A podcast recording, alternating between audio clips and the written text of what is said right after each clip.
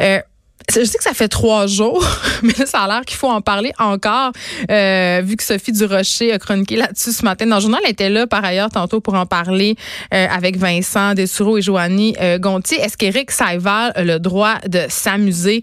Euh, pour refaire euh, récapituler brièvement l'histoire, Bianca Lompré, alias Mère Ordinaire, a filmé l'animateur déchu dans un karaoké de Montréal et elle a publié les images sur les médias sociaux en story sur Instagram.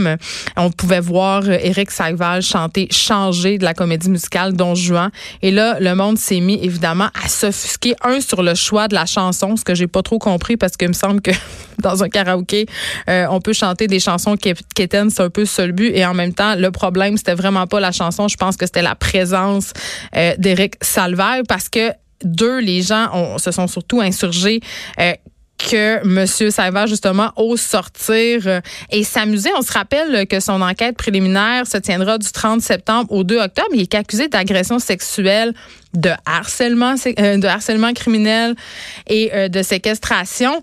Et Sophie souligne dans son texte, et je dois dire que je suis assez d'accord avec elle, qu'il n'y a aucune cour de justice qui a ordonné à Eric Sagval de rester chez lui. Je veux dire, la justice suit son cours. En attendant, il est libre d'aller et venir sans mauvais jeu de mots, même si certaines personnes croient qu'il devrait rester taré dans sa cave. Je trouve ça drôle et hypocrite parce que d'un certain côté, plusieurs personnes sont prêtes à lui pardonner et minimiser ses actions. On l'a même vu euh, euh, se présenter à des premières. Il y a des gens qui se sont pris en selfie avec lui. Euh, on l'a vu aussi, cette sympathie-là, le lendemain de son long mea culpa après son congédiement de V. Tu sais, au Québec, on est plutôt judéo-chrétien. Là, faut avouer, à demi pardonner. Moi, je là, qu'Éric Savard va aller dans un talk show assez bientôt, dire après son procès, dire qu'il a fait une thérapie, qu'il a changé, qu'il va, et puis qu'il va regagner son capital de sympathie. Je, gage que c'est ça qui va se passer. Mais moi, ce qui m'a dérangé là-dedans, c'est pas qu'Éric Salval sorte de chez eux parce que, évidemment, euh, il n'a pas encore été reconnu coupable de rien et euh, l'affaire suit son cours. Donc, en attendant, il est libre. C'est ça le système de justice. On croit au système de justice. On doit accepter ce fait, même si ce dont il est accusé est horrible. Mais moi, ce qui me fait un peu bondir, c'est filmer les vedettes sans leur consentement. OK?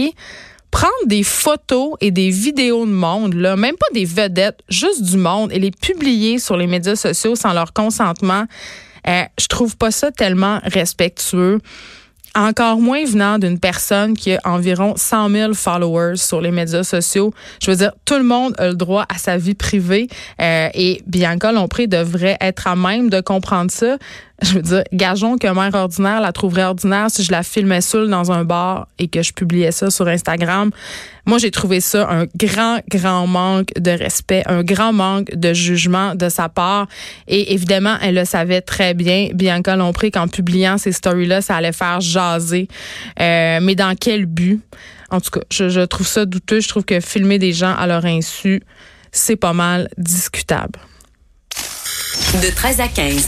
Les effrontés. Un 120 minutes de radio bien effronté.